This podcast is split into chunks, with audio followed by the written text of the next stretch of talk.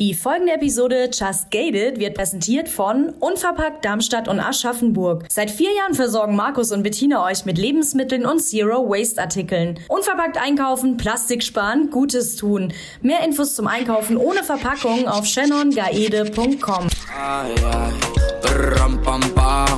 Just Gated. Der Podcast mit Shannon Gede.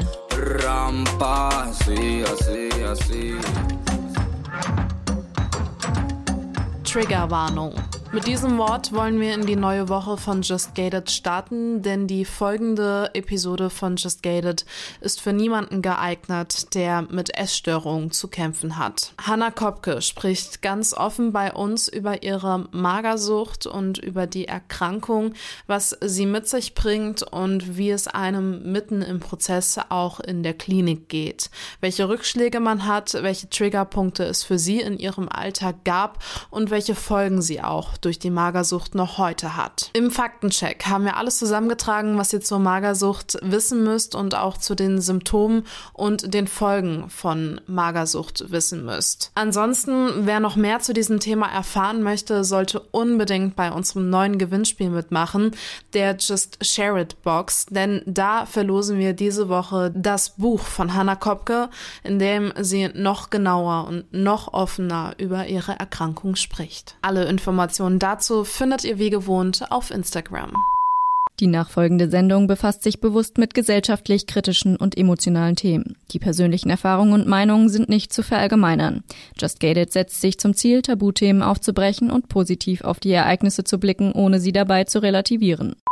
Wie bist du überhaupt in die Magersucht gerutscht? Vielleicht nimmst du uns mal ein paar Jährchen mit zurück. Ja, also das fing alles so an. Ähm, da war ich 15 und es gibt halt nie so einen ausschlaggebenden Punkt, warum man, glaube ich, in so eine Krankheit rutscht, sondern da kommen mehrere Sachen zusammen. Ähm, zum einen ist es natürlich die Pubertät und zum anderen ähm, ja, war ich damals sehr verliebt und wurde dann da ein bisschen vor den Kopf gestoßen und habe so gemerkt, dass ich ähm, keinen Einfluss auf bestimmte Dinge haben kann, die irgendwie in meinem Leben passieren. Und ich hatte das Gefühl, dass ich irgendwie eine Kontrolle in meinem Leben haben möchte und brauche. Und ähm, ja, eine Essstörung ist ja auch dafür bekannt, dass es da sehr viel um, um Kontrolle, um Kontrollverhalten geht. Und ähm, ja, so kam das. Ähm, dass ich, dass das so langsam angefangen hat. Aber woraus ähm, vielleicht auch gepusht? Also was, was hat dich dazu verleitet? Wann war der erste Moment so gesehen für dich zu sagen, okay,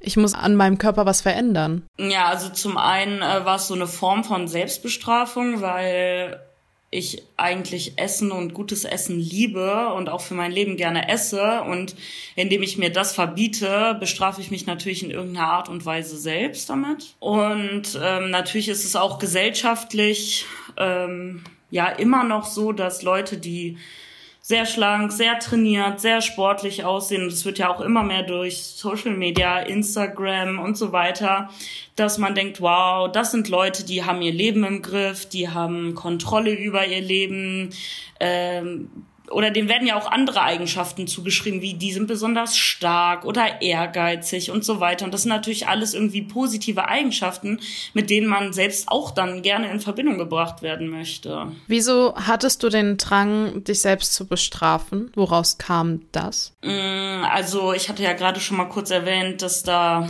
dass es da einen Liebhaber gab, mit dem das nicht so gelaufen ist, wie ich mir das gewünscht hätte. Und ich dachte mir, irgendwas an mir reicht nicht oder irgendwas an mir ist nicht gut genug. Und ich dachte auch ganz lange, dass das ähm, der Auslöser für, für die Essstörung war. Es war auch der Auslöser, aber es war nicht der Grund so gesagt. Ähm, ich glaube, die Gründe und diese tiefe Unzufriedenheit mit sich selber oder mit dem nicht klarkommen im Leben und der Welt und wie Dinge passieren, äh, das wurde mir halt erst viel später bewusst. Aber ich hatte trotzdem das Bedürfnis, mich selber noch mehr abzuwerten, obwohl, naja, ich schon das Gefühl hatte, von jemandem abgewertet zu werden. Also sag mal, gesunde Menschen, die sagen ja, gerade dann sollte ich mir was Gutes gönnen, Bei einer Essstörung ist es dann allerdings anders, sondern man bestraft sich dann halt noch mehr. War es für dich bewusst, dieses Ich muss jetzt abnehmen, ich muss besser aussehen oder ist das dahingehend eher reingerutscht? Äh, doch, Anfang war das sehr körperlich, später viel mehr seelisch. Ähm, es war halt so, dass ich mir schon so ein bisschen gedacht habe, ach, dem zeige ich es jetzt oder ich zeige es allen.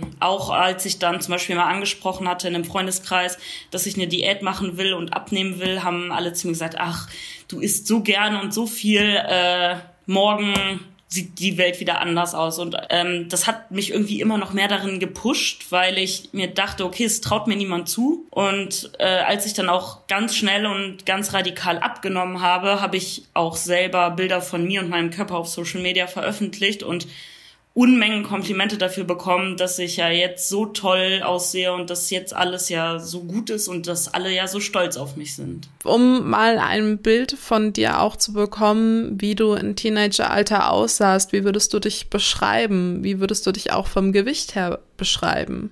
Also ähm, vor der Erkrankung war ich nicht übergewichtig, aber an der Grenze vom Normalgewicht. Also nicht dick, eigentlich normal. Ja, und im Krankheitsverlauf natürlich äh, stark untergewichtig. Also es ging ja auch relativ schnell. Ich glaube, in den ersten zwei Wochen habe ich zwölf Kilo ungefähr abgenommen. Boah, krass. Okay, das schockiert mich jetzt, weil das hätte ich nicht erwartet. Ich dachte, es wäre so gesehen ein Prozess über Jahre so gesehen auch, dass man das auch körperlich sieht, aber dass das auch so, so schnell gehen kann gibt's auch, also es kann auch äh, radikal gehen. Bei mir war es halt so, ähm, also ich kann ja ganz offen drüber sprechen.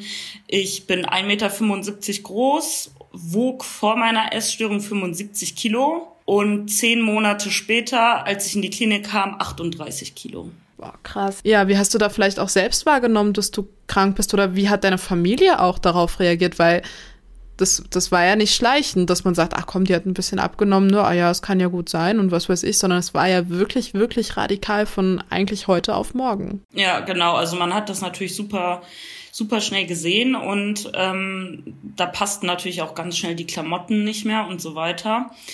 Ähm, ja, alle haben eigentlich sehr schnell darauf reagiert. Zuerst sehr positiv, weil ich sag mal, äh, bei meiner Körpergröße sehen dann auch 65 Kilo nicht schlecht aus oder nicht äh, viel zu dünn. Aber ähm, wenn es dann halt noch tiefer ging, klar. Also es war so, dass meine Eltern ähm, haben sich natürlich am meisten Sorgen zuerst gemacht. Die haben das ja auch aktiv mitbekommen. Später, äh, zuerst war es halt so, dass ich das alles vertuscht habe. Also ich habe auch immer Essen mit in die Schule genommen, habe gesagt, ich habe das alles gegessen. Ich gehe nach der Schule noch bei einer Freundin da Mittagessen, was natürlich alles nie passiert ist. Äh, das Frühstück ist immer in der Mülltonne gelandet. Aber denen ist das so richtig aufgefallen, als wir dann in den Urlaub gefahren sind, weil ähm, da hat man ja dann eigentlich auch immer zusammen gegessen. Faktencheck. Präsentiert von Unverpackt Darmstadt Aschaffenburg. Magersucht. Der medizinische Begriff Anorexia nervosa bedeutet so viel wie nervlich oder psychisch bedingte Appetitlosigkeit. Es handelt sich dabei um eine Essstörung. Die Betroffenen führen dabei gezielt einen häufig sehr starken Gewichtsverlust herbei und leiden unter der Angst zuzunehmen. In der Regel sind Betroffene untergewichtig. Das bedeutet, dass der Body Mass Index BMI unter 18,5 liegt. Wenn Betroffene einen normalen BMI aufweisen, spricht man von einer atypischen Anorexia nervosa. Eine weitere Untergruppierung ist die restriktive Anorexia nervosa, bei der die Betroffenen zusätzlich zu der geringen und kontrollierten Nahrungsaufnahme exzessiv Sport betreiben. Der Binge-Purge-Subtype zeichnet sich dadurch aus, dass auf Hungerphasen Essattacken folgen und die Betroffenen durch selbstbeigefügtes Erbrechen oder durch den Missbrauch von Abführmitteln eine Gewichtszunahme vermeiden wollen. Laut der deutschen Hauptstelle für Suchtfragen könnte die Zahl der Betroffenen in Deutschland zwischen 0,3 Prozent und 1 Prozent liegen. Genau festzustellen, wie viele von Magersucht betroffen sind, ist sehr schwer festzustellen, da Betroffene die Krankheit häufig verheimlichen. Am häufigsten kommt die Krankheit in der Altersgruppe zwischen 10 und 25 Jahren vor. Junge Frauen sind dabei viel häufiger betroffen als junge Männer. 2015 litten laut des Statistischen Bundesamtes 1049 Jungen und 11.093 Mädchen, also zehnmal so viele, an einer Essstörung. Anorexia nervosa hat eine sehr hohe Sterblichkeitsrate, auch Mortalitätsrate genannt. Die Letalität, also die Wahrscheinlichkeit an Magersucht zu sterben, liegt bei 5 bis 20 Prozent. Dass die Letalitätsspanne so weit ist, liegt daran, dass die Wahrscheinlichkeit von verschiedenen Faktoren abhängt. Dazu gehört zum Beispiel das Körpergewicht, wie lange die Krankheit vorliegt und wie alt der Patient oder die Patientin bei Ausbruch der Krankheit war. Wie war das dann für dich auch? Wann hast du erkannt, dass du krank bist? Gar nicht mal so lange, bevor ich in die Klinik kam. Also ich habe mir sehr viele Monate eingeredet, dass ich immer wieder damit aufhören könnte, wenn ich wollen würde und wenn ich zufrieden mit mir bin. Was aber natürlich nicht der Fall war. Also ich hätte, ich glaube, ich hätte schon nach zwei Monaten nicht mehr damit aufhören können. Es ist wie eine Droge. Also es ist halt ein totales High-Gefühl, wenn man morgens auf die Waage steigt und dann abnimmt und es dreht sich auch alles darum. Und das Gefährliche ist ja am Anfang hält dieser Rausch den ganzen Tag an und man fühlt sich den ganzen Tag toll und denkt sich so, wow, wieder 500 Gramm abgenommen. Ähm, ich bin total stolz auf mich, aber diese, diese High-Phasen werden immer kürzer. Man möchte immer mehr davon, man braucht immer mehr davon und das bringt dann auch irgendwann diese Depressionen mit sich. Wie ist das überhaupt, wenn man dann merkt, dass man mitten in der Krankheit steckt? Gibt es da so einen Moment, wo es so Klick macht oder wie, wie würdest du das beschreiben? Mm, nee, also die Entscheidung haben meine Eltern für mich getroffen und das ist, glaube ich, auch eine ganz, ganz, ganz gefährliche Sache bei der Magersucht. Ähm, man ist ja süchtig und man will diese Droge, ich sage es jetzt mal ganz offen so, nicht aufgeben. Und ich glaube, wenn mir das zum Beispiel jetzt in einem Alter von 25 Jahren passiert, ich würde mich wahrscheinlich nicht selber einweisen. Und deswegen bin ich super, ja, dankbar ist vielleicht nicht das richtige Wort, aber ich bin froh, dass meine Eltern damals ja diese Vormundschaft für mich hatten und gesagt haben, du kommst jetzt in eine Klinik. Warum würdest du es heute nicht machen? Mm, weil man diese Sucht ja unbedingt fortführen will. Man möchte unbedingt ähm, immer weiter in dieser Magersucht leben. Man identifiziert sich ja damit. Also ich habe wirklich geglaubt, dass ich die Magersucht bin. Dass nichts außer die Magersucht mich als Person ausmacht. Wie hat da vielleicht auch so, ähm, um nochmal kurz ein bisschen tiefer in die Vergangenheit zu tauchen, bis wir dann auch in die Klinik nochmal gehen, ähm, dass das Umfeld da auch reagiert, auch von den Freunden, die dann gesagt haben, sowas von wegen ja Diäten, ach komm, guck mal, morgen sieht schon wieder ganz anders aus. Ähm, hast du da Reaktionen abfangen müssen? Ja, viele, also ähm, nach diesen ganzen positiven Kommentaren kam dann irgendwann, ja, okay, jetzt reicht's ja mal oder mit dir kann man ja wirklich gar nicht mehr essen gehen oder irgendwie was machen. Und dann haben sich auch einige Bekannte abgewendet von mir und ähm, da kamen dann schon immer mehr negative Kommentare oder auch Druck. Auch Lehrer haben mich rausgeholt aus dem Unterricht und gesagt, so was ist denn los und so kann es nicht weitergehen. Und ähm, ich wurde dann irgendwann tatsächlich auch von meinem Arzt von der Schule äh, ja entbunden, weil ich erstens zu schwach war und zweitens mich auch diesem sozialen Druck nicht mehr aussetzen konnte. Was ist denn, wenn du es erzählst, gerade dass auch zum Beispiel Lehrer gesagt haben, oh, was ist denn los und alles? In meinem oder in meinem Gehör oder auch in meinem bisherigen Verständnis ist das ja sehr aufmerksam oder auch sehr, ne, ja, zuvorkommt. Ähm, wie geht es aber einem oder schätze ich das falsch ein? Wie geht es da einem auch in, in der Krankheit selbst? Ist das zuvorkommt oder ist das einfach nur aufdringlich und drückt einen da noch mehr rein? Ja, also ich denke mal, Leuten, denen man nicht nahe steht, ähm, mit denen möchte man ja auch nicht darüber reden. Also ich habe ja, man redet, glaube ich, sowieso generell nicht so viel darüber. Ähm, ja, ich wollte eigentlich nicht von den Lehrern angesprochen werden. Ich habe denen halt gesagt, das ist alles okay und ähm, ich, ich nehme halt ein bisschen ab, aber mir geht's gut und das halt alles so ein bisschen überspielt. Also das ist, glaube ich, ein ganz schmaler Grad zwischen das hilft mir jetzt oder das geht sowieso an mir vorbei. Ich glaube, man ist da so äh, in seiner Blase drin, dass ähm, man sowieso kaum erreichbar ist für Fremde und das ist auch total gefährlich daran. Also mir war es total egal irgendwann, was andere gesagt haben und das ist ja auch das Paradoxe. Am Anfang habe ich das gemacht weil ich Bestätigung von anderen wollte, aber ab einem gewissen Punkt war es mir komplett egal, was andere über mich dachten. Was ist denn da auch das, was nahestehende Personen am besten machen sollten, wenn sie jetzt nicht unbedingt die Vollmacht über dich haben, wie deine Eltern, sondern ähm, was, was können Freunde und ja, auch Partner vielleicht in der Situation machen? Ganz schwierige Frage. Also ich glaube, es ist wichtig, dass man so signalisiert, ich bin für dich da, auch wenn es dir gerade schlecht geht oder du ähm, nichts machen willst oder so weiter. Vielleicht einfach mal ab und zu fragen, geht's dir okay, willst du über irgendwas reden? Oder wenn man erwachsen ist, vielleicht äh, kann man auch die Empfehlung aussprechen, sich vielleicht therapeutische Hilfe zu suchen. Aber ich glaube, es ist falsch, jemanden in eine Richtung zu drängen, weil das wird nie funktionieren bei einem Essgestörten. Der muss schon äh, also diese Person muss schon selber die Erkenntnis haben, ich bin krank und ich möchte Hilfe und ich möchte darüber reden und ich möchte was verändern. Ansonsten ähm, kommt man da, glaube ich, gar nicht dran. Wird man durch die Krankheit einsam? Extrem. ja, aber es ist auch so, dass einen nichts anderes mehr interessiert. Also ich hatte zum Beispiel ein, zwei Freundinnen, die kamen dann einmal in der Woche bei mir zu Hause vorbei und haben Tee getrunken und die haben dann auch Sachen erzählt aus der Schule, aus ihrem Leben, was sie so machen, was sie interessiert. Und mir war das alles total egal. Also meine Gedanken haben 24-7 um Ernährung, um die Essstörung, um dieses krankhafte Verhalten äh, ja, gedreht. Und ich hatte auch das Gefühl, dass die anderen das niemals verstehen würden. Hattest du in der Zeit Kontakt mit ähm, auch anderen Männern oder Frauen mit Magersucht? Ja, also ich hatte einen Blog, auf dem ich über die Magersucht geschrieben habe. Und ähm, ja, den habe ich nicht direkt von Anfang an gehabt, äh, erst nach ein paar Monaten. Und ja, der ist wortwörtlich auch ziemlich durch die Decke gegangen und ich hatte sehr viele Abonnenten, darunter sehr viele essgestörte Menschen. Ähm, bin dann aber in diese sogenannte Pro-Anna-Szene reingerutscht. Und zwar geht es ja in diesen Pro-Anna-Foren-Blogs eher darum, dass die Essstörung verherrlicht wird. Also ich hatte unter meinen Blogbeiträgen keine Kommentare äh, wie lass dir doch helfen oder das hört sich nicht gut an, sondern mach weiter, du schaffst das, willst du an der Hunger-Challenge teilnehmen, willst du das machen, willst du das machen.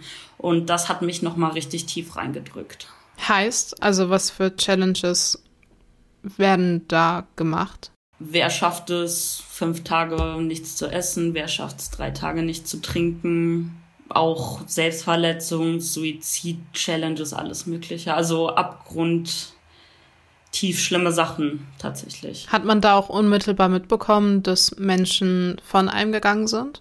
Also in diesen Challenges war es meistens so, dass das dann irgendwie auf WhatsApp umgeschlagen ist und man dann da in so einer Gruppe war ähm, es gab schon so, ähm, ja, also so, man hat plötzlich nichts mehr gehört von manchen Leuten, aber man wusste natürlich auch nicht genau, was mit denen passiert ist, weil man kannte die persönlich natürlich nicht.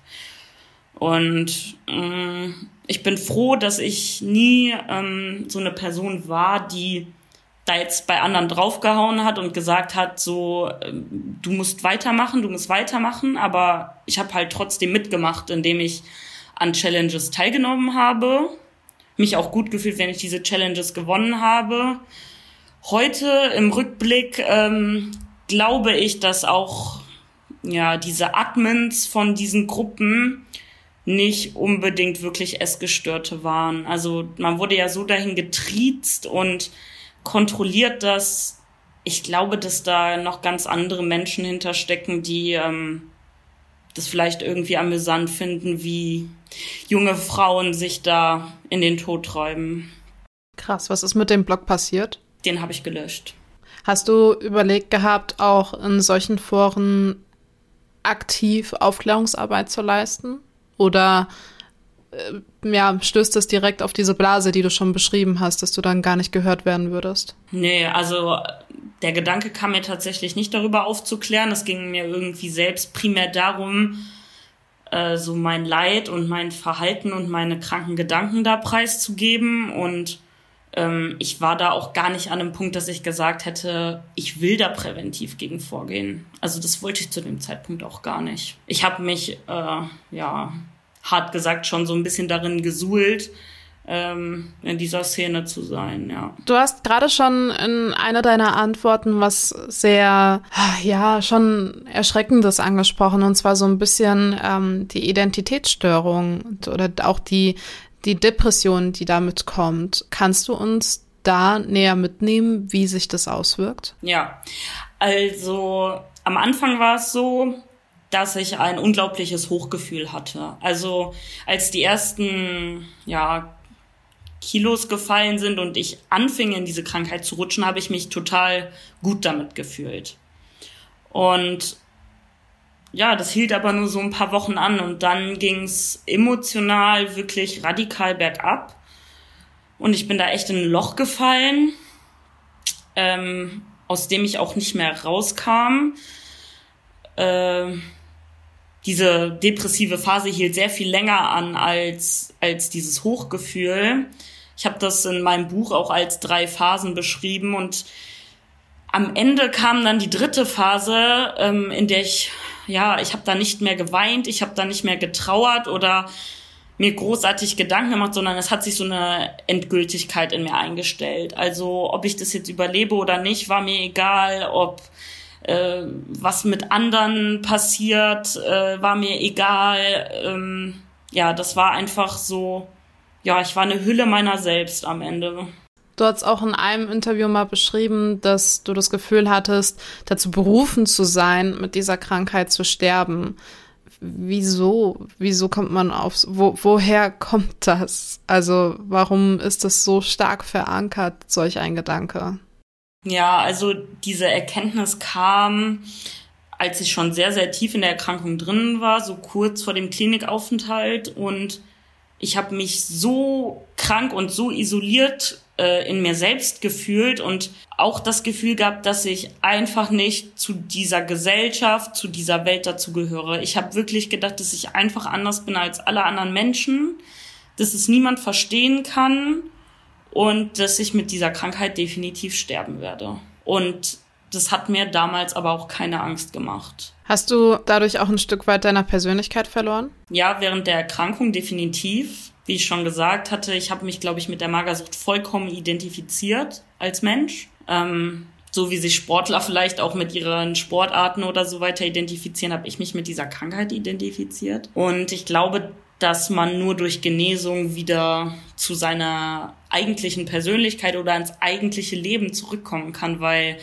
ähm, diese Zeit, die man während so einer starken Erkrankung durchlebt, ist kein Leben. Bis zu welchem Zeitpunkt hast du dich mit deinem Körper schön und attraktiv gefunden? Mm, ich habe mir tatsächlich, ähm, bis das so begonnen hat, äh, mit 15 nie Gedanken dazu gemacht. Also ähm, ich war eigentlich ganz zufrieden mit mir. Ich habe auch keine Kritik ähm, von anderen Leuten für meine Figur bekommen oder so. Das hat sich erst mit dieser Krankheit entwickelt, tatsächlich. Und wann kam ich weiß gar nicht, ob man das so an Zeitpunkten festmachen kann. Ne? Ich frage die ganze Zeit nach Zeitpunkten, aber wann, wann kam vielleicht auch so der Moment, wo du in den Spiegel geguckt hast und bewusst die Krankheit auch an dir gesehen hast? Ja, es gibt ja so eine, ähm, ja, so eine schöne Zeichnung, sieht man ja auch oft, dass, dass irgendwie ähm, eine Magersüchtige vorm Spiegel steht und das Bild im Spiegel ist ganz dick. Hast vielleicht auch schon mal gesehen. Ähm, das ist meiner Meinung nach nicht wahr. Also mir war zu jedem Zeitpunkt klar, ähm, wie viel ich wiege, ähm, wie dass mein BMI extrem niedrig ist und dass ich schon dünner bin als die meisten anderen. Das war mir bewusst, aber es hat mir einfach nicht gereicht. Ich würde schon sagen, dass ich mich nicht so dünn gesehen habe, wie ich wirklich war, aber als dick habe ich mich nicht mehr gesehen irgendwann. Würdest du, oder ich bin, ich bin sehr gespannt auf deine Antwort auf die nächste Frage, denn ähm, ich habe so das Gefühl, dass bei ein paar Magersüchtigen der Kopf irgendwann mal im Prozess der Krankheit, wenn man gemerkt hat, okay, ich muss etwas ändern, ähm, schneller ist als der Körper selbst. Hast du, würdest du das unterstreichen? Ja, also dieser Kampf im Kopf hat sich ja erstmal ganz lange in der Klinik hingezogen. Es ist immer wieder ein Abwägen von ich schaffe das jetzt, ich schaffe es doch nicht. Da sind, können die kleinsten Ereignisse dazu beitragen, dass man irgendwie wieder rückfällig wird oder die Kraft nicht findet, äh, daran weiter zu arbeiten. Aber tatsächlich ist es so, dass wenn man irgendwann diesen Entschluss gefasst hat und ziemlich sicher auf der Genesungsseite ist, ähm, erholt sich der Körper sehr langsam, falls du, falls du das jetzt damit meinst. Äh, Habe ich es richtig verstanden? Ja, so? also ganz salopp mal gesagt, wenn man im Kopf schon verstanden hat, ich muss was ändern, aber der Körper einfach schon an einem Punkt ist, ähm, dass man da nicht mehr rauskommt und dass man Organversagen oder sonstiges bekommt. Genau, also ähm, es war zum Beispiel so, ich war ein halbes Jahr in der Klinik und ich habe in dieser ganzen Zeit 6,5 Kilo zugenommen. Das ist, hört sich zum Beispiel total wenig an obwohl ich sehr viel gegessen habe. Aber diese ganzen Ressourcen, die der Körper braucht, es dauert ewig bis der Körper sich davon wieder erholt. Also ähm, ich hatte ja auch zum Beispiel kaum noch Haare. Ähm, ich habe bis heute eine extreme Sehschwäche durch die Essstörung. Ähm, meine Periode ist ausgeblieben. Theoretisch kann es sein, dass ich keine Kinder kriegen kann. Das sind so die körperlichen Konsequenzen, die man auf jeden Fall davon trägt. Der Körper stellt halt alles ein, was nicht unbedingt sein muss, alles, was den Körper Energie kostet. Und eins der ersten Dinge, wenn man dann in starkem Untergewicht ist, ist, ähm, dass die Periode ausbleibt. Und dann ähm, kann das zur Unfruchtbarkeit führen. Faktencheck. Präsentiert von Unverpackt Darmstadt Aschaffenburg. Symptome und Folgeerscheinungen. Typische Verhaltensweisen von Essgestörten sind das ständige Beschäftigen mit Lebensmitteln, Nährwerten sowie das Ritualisieren von Mahlzeiten. Mit dem Fortschreiten der Krankheit isolieren sich Betroffene zudem zunehmend. Depressionen bis hin zu selbstverletzenden Verhalten oder Suizidgedanken sind häufige Begleiter der Anorexia nervosa. Ein weiteres Symptom der Krankheit, welches sehr häufig auftritt, ist die Dysmorphobie, also die Körperbildstörung. Betroffene nehmen sich dabei dicker wahr, als sie sind. Selbst bei massivem Untergewicht sehen sich Betroffene selbst als fett oder unförmig. Je nach Ausprägung und Typ der Magersucht können die Symptome unterschiedlich ausfallen. Hanna hat bereits erwähnt, dass eine dauerhafte Mangelernährung bzw. das dauerhafte Halten von starkem Untergewicht dazu führen kann, dass der Körper auf Sparflamme schaltet. Der Stoffwechsel wird also heruntergefahren, um möglichst wenig Energie zu verbrauchen. Der Körper befindet sich dann im Überlebensmodus.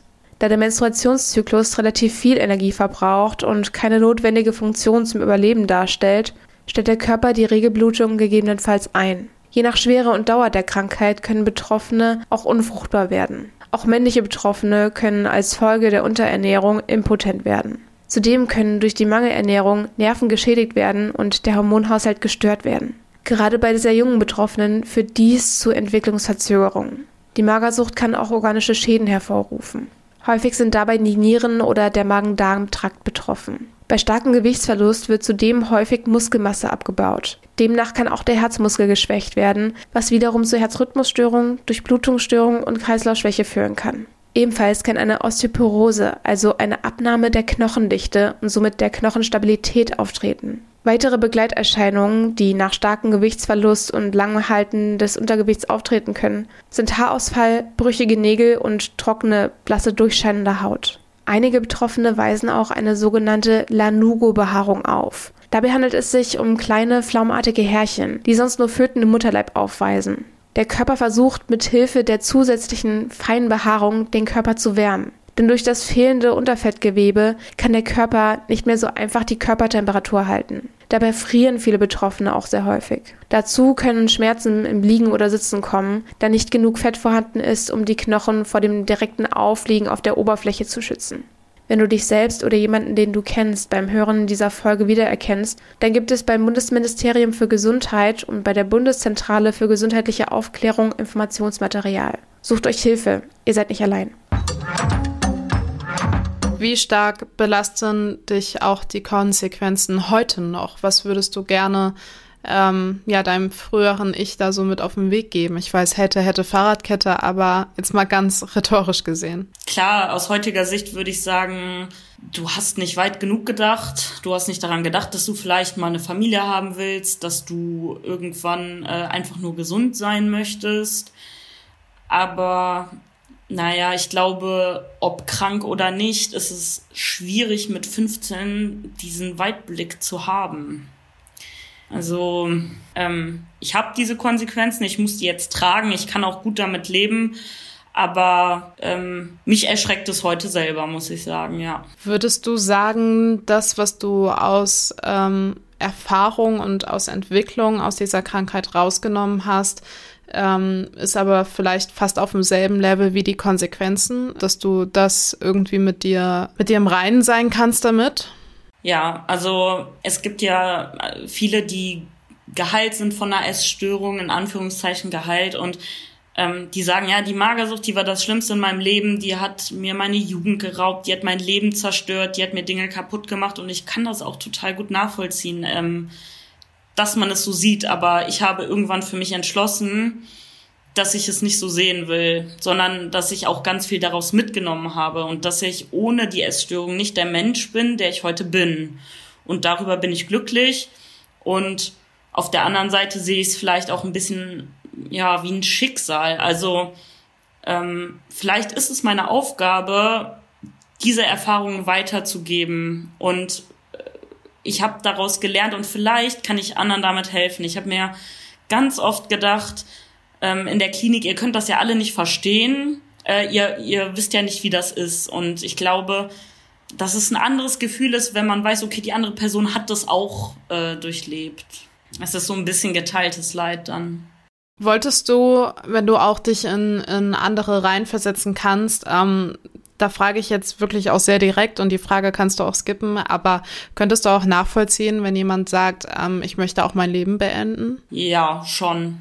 Auf jeden Fall. Also es ist ja so eine tiefe Trauer und Depression und Unzufriedenheit und ein Gefühl von Unzugehörigkeit, ähm, dass man sich, glaube ich, wirklich fehl am Platz fühlt. Und ähm, ich hätte mich selber niemals umgebracht, obwohl ich es hört sich krass an, aber ich finde, eine Magersucht ist auch irgendwie auch eine Art Suizidversuch, der sich ziemlich lange hinzieht, weil was am Ende von dieser Krankheit steht, weiß man. Aber mir wäre es egal gewesen, wenn es passiert. Und das spricht ja auch für was, denke ich. Wie hast du es dann geschafft, auch in der Klinik ganz bewusst ähm, da rauszufinden und auch gedanklich und auch psychisch daraus zu finden. Also wie geht man da eigentlich am besten vor und was hilft da am meisten? Ja, also zum einen ist es so, dass man in der Klinik Leute trifft, die dasselbe Schicksal teilen, nämlich die Mitpatienten. Ich war da in einer Fachklinik für Essstörungen, das heißt, alle hatten eine Essstörung, die da waren. Und das ist schon mal ein anderes Gefühl, wenn man nur mit Leuten zusammen ist, die dieselbe Erkrankung haben. Und zum anderen ähm, ja, es war schon eine, teilweise eine Art Zwang. Also man wurde nicht gezwungen zu essen, aber man hat zum Beispiel Strafen dafür bekommen, wenn man nicht gegessen hat. Oder man wusste, man wird in ein Krankenhaus verlegt oder es wird eine Magensonde gelegt. Ähm, und man hatte halt immer so diese Option, ja, ich kann jetzt abwägen zwischen schlecht und sehr schlecht. Und das hat mich halt dann immer, ja, zu irgendeiner Entscheidung getrieben. Und Letztendlich hat mir das aber geholfen, weil ähm, ich wollte zum Beispiel mit meiner Familie telefonieren oder ich wollte die Briefe von meinen Eltern erhalten und ich wusste, wenn ich hier alles verwehre, dann werde ich die nicht kriegen. Wann warst du dann so gesehen klinisch gesund und wann auch im Gegensatz dazu, weil ich glaube, das sind zwei Paar Schuh, warst du auch wirklich für dich im Kopf gesund und für dich wirklich Wann hast du für dich abgeschlossen damit? Ich glaube, das ist noch gar nicht so lange her. Also als ich aus der Klinik entlassen wurde, war ich dann 16 und habe mich aufgrund der Essstörung bis zu meinem 21. Lebensjahr dann noch in ambulante Psychotherapie begeben. Und so lange habe ich auch immer wieder mit der Erkrankung gehadert. Also es gab immer wieder Phasen mit extremen Gewichtsschwankungen. Also ich habe wirklich ja innerhalb von zwei Monaten immer mal 15 Kilo ab und zugenommen und ähm, das hat ganz viele Jahre gedauert, bis es wirklich so eingependelt hat, wie es jetzt ist. Also ich glaube, dass ich ähm, mich selbst als vollkommen geheilt seit meinem 22., 23. Lebensjahr beschreiben würde. Und sind es dann so eine Art Rückschläge? Woraus werden die auch vielleicht getriggert? Also du hattest vorhin auch gesagt gehabt, dass so ganz kleine Sachen da auch schon ausreichen, auch in der Klinik schon selbst, dass man da irgendwie das Gefühl hat, boah, ich schaff's nicht. Was, was sind so typische Triggerpunkte? Was waren deine Triggerpunkte? Ja, also so kleine Triggerpunkte wie in der Klinik ähm, sind es jetzt heute zum Glück nicht mehr. Ein ganz großer Punkt war aber zum Beispiel die Scheidung von meinen Eltern.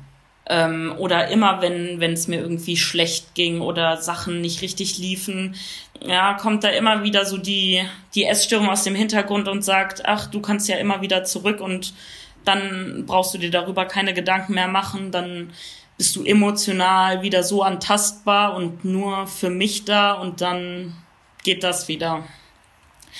Ähm, ja, ich glaube, heute ist es ähnlich, aber es müssten schon, glaube ich, sehr, für mich persönlich sehr schlimme Dinge passieren, ähm, ja, um da wieder wirklich gefährdet zu sein, irgendwohin abzurutschen. Ich sehe mich da momentan überhaupt nicht. Und was sind so diese, ich sag mal, kleinen Triggerpunkte in der Klinik gewesen? Ich durfte nach ein paar Wochen ähm, das erste Mal raus für, ich glaube, eine Stunde und bin dann durch den Kurpark da gelaufen und habe mich auf eine Bank gesetzt und es war Frühling und äh, die Sonne war draußen und ich habe es genossen und dachte mir, ach, ich bin auf einem super Weg und das wird alles wieder. Und ähm, dann hat sich ein alter Herr neben mich auf die Bank gesetzt und hat gesagt, ähm, es tut mir leid, dass du das durchmachen musst. Und dann habe ich gesagt, was denn? Und dann hat er gesagt, dass du in so jungen Jahren schon Krebs hast. Und dann bin ich natürlich in Tränen ausgebrochen und bin in die Klinik zurückgelaufen und dachte, ja, genau das ist es. Es wird überhaupt nicht anerkannt, wenn ich Fortschritte mache. Es ist alles sinnlos. Ich habe nichts außer meiner Essstörung und jetzt will ich mich auch noch gegen die entscheiden. Das bringt ja alles nichts. Und das waren immer so Sachen, das hat mich um Meilen zurückgeworfen. Heißt dann auch, wie wirkt sich das dann auf die Therapie aus? Also sind dann so Gedanken wie, ich möchte die Briefe meiner Eltern haben, total nichtig, oder? Mm, ja, also in, in bestimmten Phasen habe ich dann auch wieder Essen verweigert oder ähm, ja, habe da auch sehr aggressiv reagiert, wenn jemand was von mir wollte. Also ich habe zum Beispiel auch dann ähm, manchmal meine Eltern angerufen und habe sie angeschrien, wie sie mir das antun können, dass sie mich hier abholen sollen, dass sie mich nicht lieben. Also ich habe, äh, da spricht wirklich die Essstörung aus einem, die, ähm, die da ganz bösartig wird in solchen Momenten. Waren deine Eltern damals schon geschieden? Nee. Auch wieder eine sehr persönliche Frage. Kannst du auch wieder skippen? Hast du das Gefühl, an der Scheidung verantwortlich zu sein? Mm, ich habe es mir, glaube ich, eine Zeit lang vorgeworfen. Und natürlich war das auch eine sehr, sehr belastende Situation für die ganze Familie. Aber ähm, ich bin mir heute sicher, dass ich nicht schuld an der Trennung meiner Eltern bin. Aber so Gedanken kommen dann schon auf, oder unterstelle ich das jetzt? Auf jeden Fall. Na, doch, auf jeden Fall. Wie gehst du vor allen Dingen auch auf Instagram und Werbungen und Modelbranche und Idealbilder und Diäten und hier das Workout und da das Workout? Unsere ganze Gesellschaft ist ja eigentlich darauf aus, seinen Körper zu optimieren. Ähm, Schönheits-OPs hier und da. Wie gehst du auch mit den Themen, ich mache es jetzt mal allen Überbegriff Körperoptimierungen, wie gehst du damit um? Wie sehr konfrontiert es auch einen? Also es konfrontiert mich schon, vor allem in meinem sozialen Umfeld sehe ich natürlich auch viele Freundinnen, ähm, die sich viel von Influencern, vor allem Fitness-Influencern und so weiter anschauen und ähm, auch diesen Produkten, die die bewerben, hinterherhechten und ähm, diese Leute irgendwie nachahmen. Aber ich habe da für mich wirklich eine sehr klare Grenze gezogen. Also ich schaue mir das nicht an, ähm, weil es mich nicht interessiert und weil ich weiß, dass es auch sehr wenig mit Realität zu tun hat. Und ja, je nachdem, welchen Leuten man folgt oder welche man abonniert, ähm, wird einem ja auch im Feed dann entsprechend eher die Dinge angezeigt, die einen interessieren. Und ich habe mich davon ganz klar distanziert, muss ich sagen. Wie gefährlich ist dann eigentlich aber auch dieses mit sich selbst unzufrieden sein, auch in den kleinsten Details. Also wenn jetzt, ich kenne es von, von Bekannten auch, wenn man dann, ach, guck doch mal hier die Nase und die hat da einen Buckel oder dies und jenes. Es muss ja nur bei den kleinsten Sachen anfangen. Wie gefährlich sind auch solche Gespräche für Menschen, die da labil sind? Ich würde jetzt einfach mal das Wort labil in den Mund nehmen, weil du auch gesagt hast, es gibt immer mal wieder Rückfälle. Ähm, wie gefährlich ist das? Ich glaube extrem. Ich glaube extrem gefährlich. Also ähm, ich bin ja jetzt in einem Alter, in dem man vielleicht dann schon ein bisschen reflektierter ist, aber gerade jüngere äh, Jugendliche, die dann auch äh, ja sehr viel so TikTok und sowas nutzen. Ich glaube, dass das schon sehr sehr großen Einfluss nehmen kann. Also ich sehe das als echt potenzielle Gefahr auf jeden Fall. Die Gefahrenquellen müssen ja aber eigentlich auch nicht immer so aus dem unmittelbaren Umkreis kommen, ne? Also ich, ich weiß gar nicht, wie, wie hast du mitbekommen, auch in den Foren, wo die Ursprünge waren, kann man das so auf eine Sache runterpolen oder? Es muss nicht direkt im Umfeld sein. Es gab ja damals in meinem Umfeld auch niemanden, der irgendwie mit einer Essstörung zu tun hatte oder essgestört war.